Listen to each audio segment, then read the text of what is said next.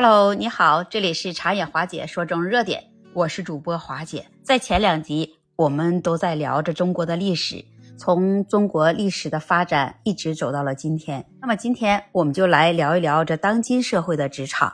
在职场里有很多文化现象，那就比如说酒文化。这职场的酒文化，那它指的是在职场中喝酒的文化现象。在某些行业或者是文化背景中，这喝酒就被认为是建立人际关系和促进业务合作的一种方式。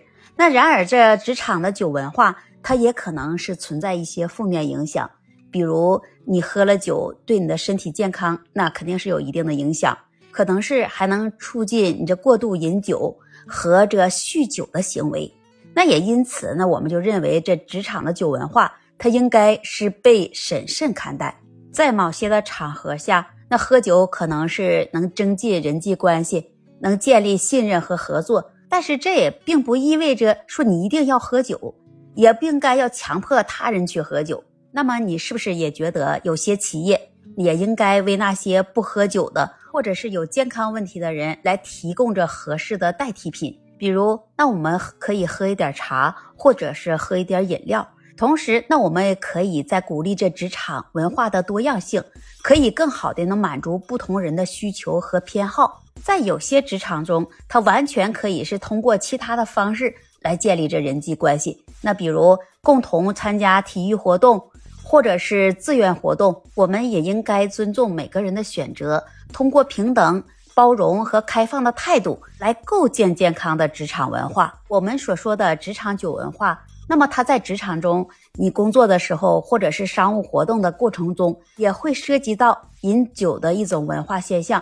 那有的人就认为，这职场的酒文化它是有好处的，在饮酒的过程中，人们容易变得放松、亲密，有助于这加强人与人之间的关系。你在一些商务的场合，你饮酒还可以建立彼此之间的信任，使这合作能更加的顺畅。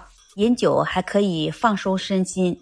缓解压力，提高着工作效率。在一些团队聚会或者是庆祝的活动中，你饮酒还可以促进沟通，能增进团队合作。如果是在一些场合中，饮酒还可以是社交活动的一部分，可以增加职场人的社交圈。不同的观点的人啊，他就认为这职场的酒文化它是有一些坏处。你在职场中饮酒过量，你就会影响工作效率，能降低工作质量。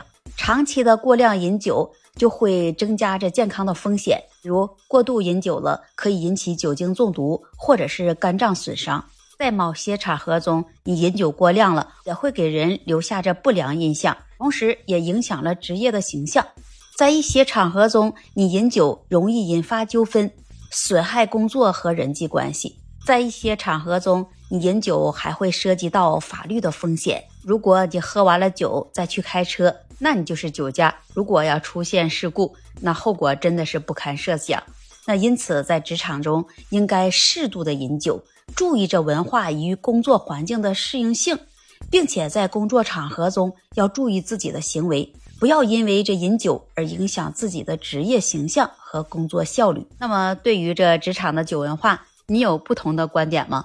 欢迎把你的想法写在评论区，也期待您关注订阅我的专辑。那这期节目我们就分享到这里了，我们下期节目再见。